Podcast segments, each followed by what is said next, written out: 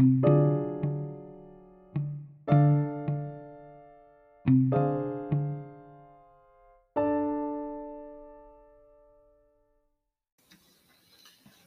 大家好，我今天七月十号来跟各位谈谈有关呃带着自己的孩子去新竹啊，去参加谢乃月老师，他是新竹高中的退休的物理老师的研习。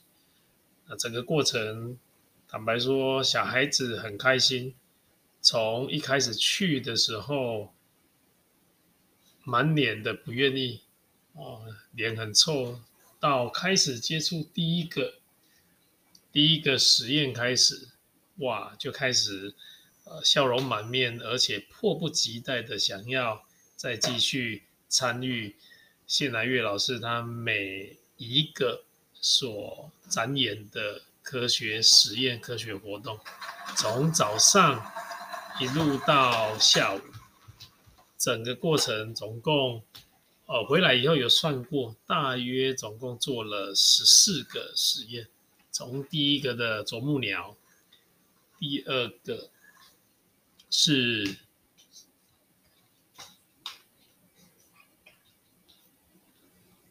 第二个，我问一下自己的孩子，第二个是什么？第二个是，第二个是什么？嗯，第二个。第二个嘛，我也忘了嘞。好，没关系，我们第二个忘了，我们就把知道的讲出来。如果我没有记错的话，第二个应该是哦，用衣架子做做那个，那个打弹打弹珠的，不是不是打弹珠，是弹弓。哦，弹弓。好，第三个呢？第三个是不是做竹快枪？对啊，对不对？那第四个呢？第四个就是，想一下，第四个是什么东西？呃、第四个竹竹竹快枪完以后呢？